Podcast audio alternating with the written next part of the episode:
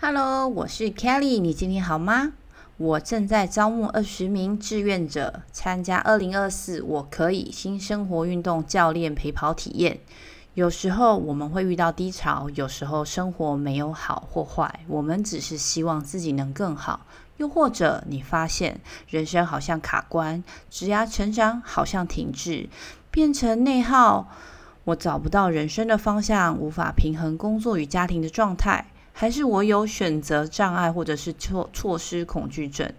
只要你能以开放与愿意的态度，透过四十五分钟到六十分钟与教练的对话，我会陪伴你一起完成你的目标，认识了解什么是 Life Coaching，清楚地知道 Life Coaching 的进行流程，重新梳理你的卡关或者是遇到的问题，复盘如何成为现在的我，更认识自己的天赋，探索自己的理想生活，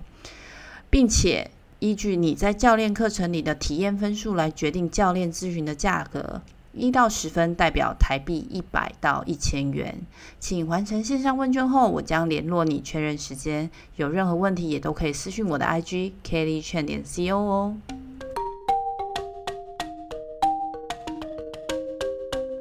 最近我问我的儿子说：“When we see difficulties, what should we do？” 我们的答案是：We figure it out。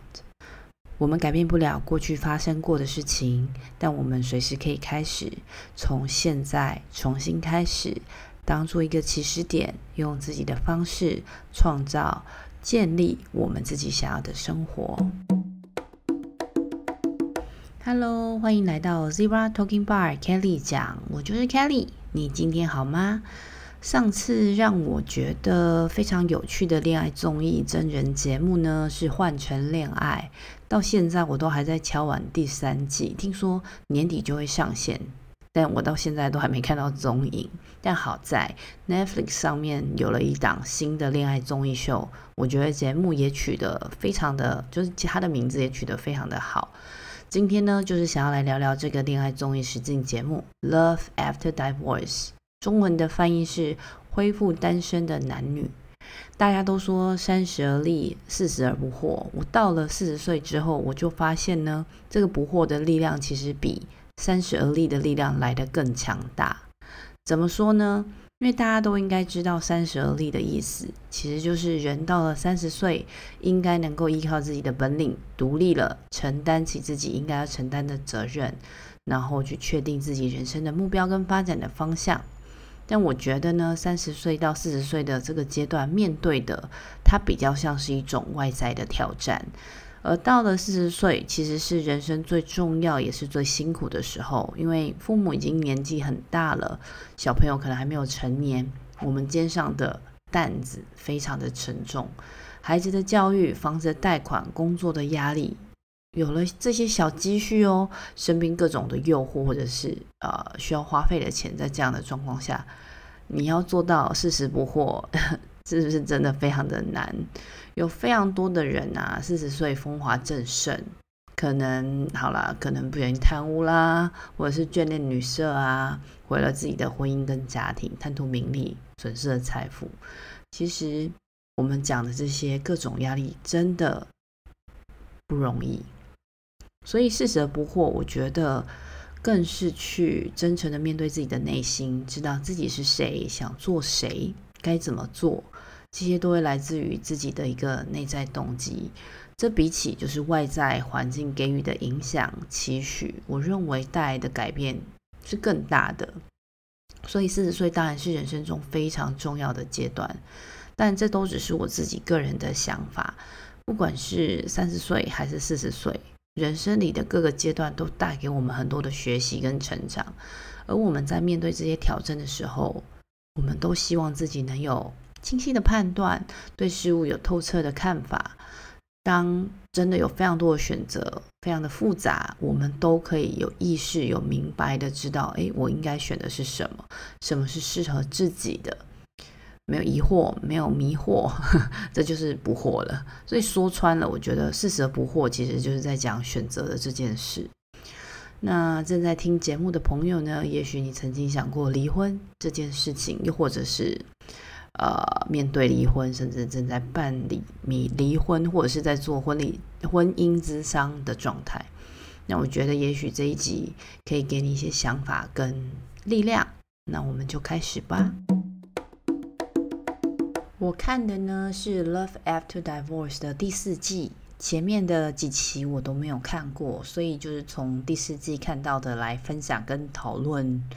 嗯，这个这个话题，那有不同想法的朋友也都欢迎留言或者是来信讨论哦。那第四季的节目呢，有十位呃韩裔美籍的男生女生，每一个人的条件都非常的好，我觉得就是每个都男的帅，女的美，然后各自专业领域也很优秀，所以我其实就很好奇节目组怎么这么厉害，就是怎么去选到这些素人，或者是报名的状况是不是真的很好，有没有很多人报名？因为好奇这些素人是在什么样的状况下、什么样的情境下，想要去报名真人秀的节目？而且，其实就是尽管已经离婚了，就像他们讲，韩韩国非常的保守嘛，就是其实大家可能应该会透过交友软体去认识更多异性吧。然后，如果真的也想，应该也可以去约会，对吧？就是要去把自己的本业暂时的去请假或者是休息，去参加这个节目。然后呢，希望在一周里面的同居时间找到人生的另外一个春天。这乍听之下，其实让我蛮惊讶的，还是就是节目组给非常多钱。好，我先不管这个，因为每个人都有不同的考量嘛。就是某一天可能我会做一些很很很奇妙的事情。然后呢，这个节目呢，就是呃，都会去展，每一个来宾都要去展现自己最美好的样子嘛。但同时间，因为这个主题的关系，离离婚之后的这个主题的这个这个概念呢，他们也都需要去分享为什么自己会离婚啊？离婚多久了？然后有没有小朋友？所以我一开始就是其实很好奇，说他们为什么要离婚，是怎么样做这个决定的？然后跟他们真的离婚之后的生活是如何？因为很多的人可能都一直在想象哦，我自己如果离婚的话，我应该也可以过得很好嘛。所以我就很好奇是什么样一个情境。那其实后来我自己想通，因为如果他们愿意上节目，很多时候应该都已经走出刚离婚啊那种焦虑，或者是有各种情绪的状态。然后他们分享的离婚的原因，其实就包含了，比如说价值观的不一样，然后家庭暴力、婆媳的问题，还有伴侣的外遇。那这个我跟我们之前有提到的台湾户政司统计的五大离婚原因是一致的。嗯，我相信很多的人在进入婚姻之前，就是考虑了非常多，检视了非常多，确认再确认。但很多时候，随着时间，大家都有不同的际遇嘛。也会因为这些际遇改变自己的想法，甚至改变自己的价值观。所以很多时候可能都不是互相或者彼此做了什么十恶不赦的事情，而是就是没有办法继续相处，没有办法继续生活下去的的最后的一个决定。再怎么样相爱的两个人，其实都还是两个独立的个体嘛，大家都有各自喜欢的东西，有各自的生活习惯。两个人住在一起，就很容易在生活中各种相处中要磨合，要去建立两个人的默契。其实这都是对彼此的一个改变。只是我们很多时候在相爱的时候啊，就觉得没关系，我很爱；但不爱的时候，这些东西就会跑回来，觉得委屈。两个人从相识到相爱，相爱到步入婚姻，其实我觉得我自己回想自己的状态，都是很需要很多的。勇气很需要很多的信任，可能也有一些冲动，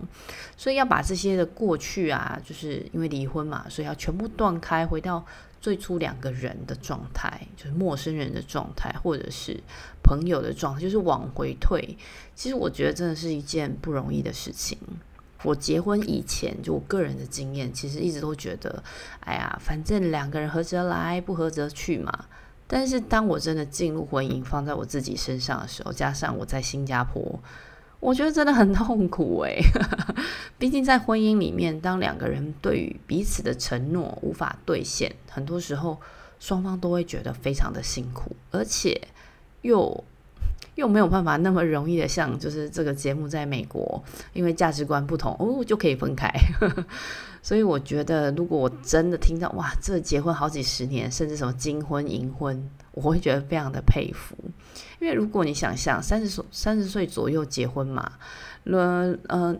人均寿命如果是八十八岁好了，每一对夫妻要共度快六十年的时间，这中间真的会发生各种不同的事情，遇到各种挑战，就是两个人要非常努力才能一起度过，对吧？如果真的不小心走到了需要考虑离婚这件事情的话，却又还是希望能够继续走下去。我的意思是说，就是两个人共识，就是想要继续维护这段婚姻关系。我觉得两个人都还需要做一些心理准备，因为接下来的时光。可能会变得不一样，一个是可能再也回不去以前你们想要的那个样子，另外一个就是要不断的去修复两个人的关系，就像是要修复那个骨折或者是手术的伤口，需要很多很多的耐心跟时间，然后还要细心照料的过程，而且就是就算你照顾好了，他还会是有疤痕的啊，对不对？在一般认知的传统华人社会里面啊，离婚常常就是会觉得是不道德啊，或者是不是很光彩的事情，然后可能会有很多人会闲言闲语，甚至我觉得可能被一些家人啊就不被就不被他们谅解，然后或者是就是社会里面有一些团体是不能接受的。那离婚对于女生来说，好像会是更严重的结果，因为。比较多世俗观念里面会比较武断嘛，会觉得啊，离过婚的女人都不是好女人。这种比较旧时代的想法，其实应该到现在都还是有。然后一般结婚的时候，长辈们也会非常介意啊，说对方是不是结过婚之类的。那还有另外一种，就是世俗观念里面比较偏执的，认为离婚的女生都是受害者，然后全都是男生的问题，所以女生才会这么惨。这样，总之。就是在各种就是巨大的社会压力下，我觉得尽管就是婚姻生活不愉快，其实很多人都不会就是觉得啊，我应该就去离婚吧。那现在比较是时代改变了，因为像台湾的离婚其实是比较普遍的，大家对于离婚就可能比较开放，比较能够接受的一个态度。那在看这个节目呢，就是大家都会说他们很传统嘛，所以我就上网查了一下，就让我非常惊讶，因为。相对于台湾现在的这些开放的态度呢，其实韩国是相对保守的状态。韩国人他们非常重视家庭跟子女，然后也非常重视经济能力，就很实务啦，经济能力非常重要。就是事业有成的话，他们就比较才会去考虑去步入婚姻。所以在这看这个节目的时候，我才发现，就是哦，原来他们都就看起来光鲜亮丽嘛，很像人生胜利组啊。但就还是会因为离过婚，然后这些世俗的观念会影响他们，所以在心里面会产生一些矛盾的想法。就比如说，他们可能还是相信爱情，可是当面对一份感情的时候，相对来说又会比还没有结过婚的人更审慎、更保守。那我们在马斯洛需求层次里面啊，人的需求是以层次的形式出现的嘛，从低级的需求开始，逐逐渐的往上发展到比较高层次的需求。那当就是下面的需求，就第一组呃呃的需求得到满足的时候，那这一个需求就不是成为他的激励的因素了。所以爱跟归属感呢是在第三层，也就是说。就是满足了基本的生理需求跟安全需求，我们就会因为爱跟归属感而得到激励，就会想要去追逐这个爱跟归属感。那一旦满足了爱跟归属感之后，每一个人就会去追求，比如说尊重、尊严，也就是就是想要去追求成就、名声跟地位。但我知道这只是一个参考，我只是就是非常认同，每一个人都很需要爱跟归属感。所以我们可以理解，就是道德的考量，但事实上是离婚或者是结婚，它只是一种法律的状态。我觉得跟这个人好不好、善不善、优秀不优秀根本就没有关系。所以，我们不需要因为离婚就强行加上其他好像似是而非的其他标签，就是这些标签其实没什么意义。这样，但我觉得尊重每一个国家、每一个宗教或是家庭的文化。但我觉得，就是比较不希望大家因为这些世俗的观念，然后被制约，甚至被道德绑架。因为我觉得它会变成一种恶性的循环。那我们比较期待的是每一个人都去给爱，因为爱的能量可以为我们自己，然后别人、他人都带来善嘛。那我们就希望可以传递善的能量，达成好的循环。那把自己能够照顾好了，那我们就更有能力去辨识。啊、判断好的人那我们也可以去建立美好的关系，那当然就会有生儿育女的动机吧，对吧？大家的呃生育率都这么低。我自己呢，身为恋爱综艺的忠实观众，我真的看非常多，不免俗呢，就会期待真人秀里面的每一个人真的都能找到自己的真爱。所以，我们先假设这里面每一个素人在节目里面的表现啊，都是非常真诚的，是发自他们的内心的，然后确实是为了展现自己的考量。我想应该。比较就是多数人应该不会为了红就把自己的隐私都分享出来吧，但有一些特例啦。但应该基本上大部分的素人应该都希望自己能够来透过这个、呃、交友的方式，然后可以体验，然后认识自己的未来的另外一半，所以他们都是敞开内心的去表达自己。那第四季的男嘉宾里面呢，我很喜欢，又或者是我很欣赏 Jerome 跟 Tom。我不是说就是男女之间的喜欢那种爱情的喜欢，不是，我就觉得他们非常的有趣，因为他们就是让我觉得他们的真诚、很体贴女生的那种态度，然后我觉得他们很好玩，因为他们的笑话或他们的幽默感，就会让我觉得他们很可爱跟欣赏。然后尤其是 Tom，他很有趣，他都会穿很贴的裤子，然后彩色的，然后整个人说自己是一个很像冥想大师，我觉得有很大反差，很好笑。但同时，我又觉得他应该是一个，就是很努力让自己更好的一个人。那女嘉宾呢？我想很多人都可能很喜欢夏琳，觉得她年轻又漂亮又努力这样子。那我个人的偏好可能是 Benita 跟 Sora，因为他们在节目里面的表现呢，就是我很欣赏那样子的女生，就是落落大方。然后可能 Sora 的工作也是科技业嘛，所以我也比较能够理解她的一些沟通还有思路的逻辑。如果大家有喜欢的嘉宾，也可以写信跟我讨论。我觉得大家都会看到不同的面相，这样子。然后我不知道是不是因为这档节目的每一个嘉宾都挂着离婚这个标签，所以感觉上大家都是同职都一样的状况下，所以比较能够去展现自己，然后就不会一直把这件事情当做一个借口。因为有时候我们说我们不是彼此不适合，因为我们离过婚这样。比如说啦。但是我刚刚提到，就是传统观念其实还是有的，因为我们就是在一个多元的社会里，所以当然还是会有一些人可能会觉得啊，离过婚这件事情会去影响自己未来找伴侣的一些机会，就是就是那种觉得自己离过婚就没那么好了，好像就打折了那种状况。那我身边有一些亲友呢，经历离婚也都会，我觉得他们都会有一段时间好像。觉得自己不是很适合再去找伴侣的那种状态，但是也有那种越来越多的人会发现说，诶，其实离婚也不是个什么问题，因为每一个人的人生就会有不同的际遇啊，我遇到了，我就是要去解决它。我们的人脑啊，总是会自动去理想化这个世界，就比如说，我们会直觉的觉得，哦，我的职涯，哦，就可以从工程师一路升迁到 CTO 这样。我从业务助理一路可以到 CEO，对吧？但其实事实上，我们如果用地图来举例好了，我们从 A 点要到 B 点，看起来就是走直线最快最好。搭飞机我们也可以看到航线嘛，就从比如说从台湾到新加坡，新加坡到台湾，我们都觉得这是美好的，也应该是对的方式。但实际上，从 A 点到 B 点，开车可能要弯好几个弯。搭飞机的时候，其实机长也是需要调整很多次飞机的方向。我们在每一天每个事件里，可能都有各种转折，所以我们只是陷在这种转折里面的时候，我们没有办法前进，只是让我们自己离自己想要的生活越来越远。所以你不能说啊，我一样不适合做这件事，我不适合离婚或干嘛的。但你自己想要的生活是什么呢？对吧？有些人他可能会很羡慕可以跟自己初恋的人结婚，因为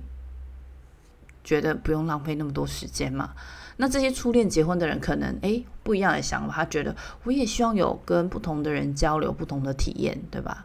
所以从以前跟不同的对象交往的过程里面，我自己觉得我的最大的学习就是认识自己。我越来越发现，我是一个非常需要靠对话来学习的人。在跟朋友或者是伴侣的对话里面呢，诶，我就可以发现自己的各种可能，那我就可以找到自己的潜力，然后也可以知道自己的盲点，然后缺点。当然，我觉得我自己也曾经误判啊，误判自己的喜欢，然后又或者是莫名其妙去迎合别人的喜好，在那样子的状况下，如果严重的话啦，就会变成恶性循环，然后我可能就会默默被 PUA、被情绪勒索。所以，呃，我自己会觉得，就是要常常观察自己、觉察自己的一个状态。那我自己一直觉得，跟朋友啊交流互动，可以去成长，可以彼此进步。那跟伴侣之间，我觉得这件事就相当重要，就是我觉得相对来说更重要。两个人在一起就应该有更大的世界。如果两个人价值观不一样，比如说人生观，比如说金钱观，甚至两个人对未来的想象已经不一样的时候，其实这种时候就是让两个人陷入互相内耗的状况。因为婚姻其实是两个人的事情，是两个人的责任，就是一个团队。不管你要不要，对，你就是结了婚，你们就是一个团队了。不管是什么什么样的挑战，都需要尽可能的去找解决的办法。虽然 我有时候还是会去常常想念哦，一个人呐、单身的时候多潇洒，对吧？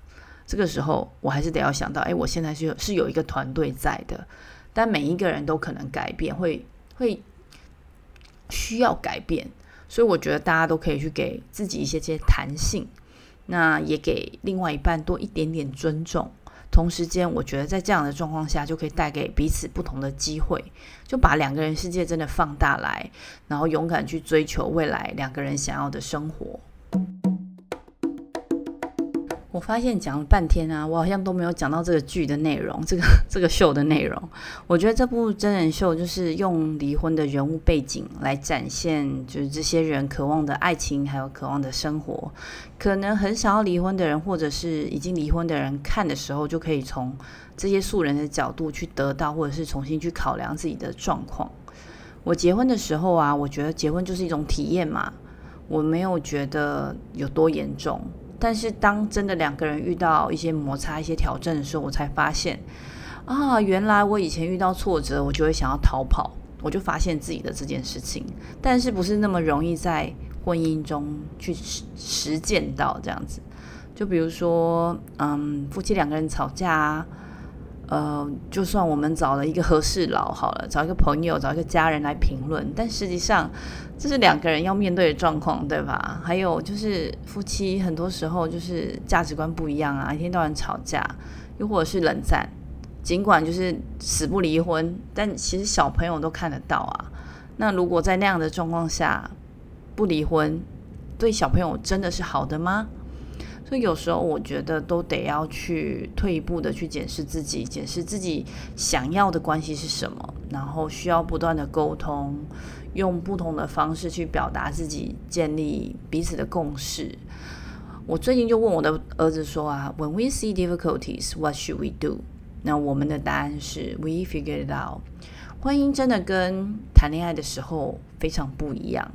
谈恋爱的时候啊，什么东西都是惊喜啊，都是有粉红泡泡的感觉，对吧？就跟我们看这个表这个这个真人秀的节目一样，他们两个他们不同的男女在相识的过程中，都会有非常多的期待。就他们说什么话，做什么眼神，什么动作，你都觉得有粉红泡泡。但结了婚之后，我们就看惯了这些喜惊喜。说好听的是，就是诶，两个人开始有了默契，但不知道为什么，某些时候。其实就会开始对另外一半有了一些不对称的期待，其实这就会导致不一样的一个结果。所以我会想要推荐这部真人秀呢，除了我自己可以用不同的角度来看待婚姻、看待离婚这件事情，或者是看待我自己跟另外一半的相处，其实我觉得还是更积极面的是，我希望能够。知道，所以我能够再怎么样的继续去改善，然后经营自己的家庭的一个方式。而且，其实觉得，如果真的离婚啊，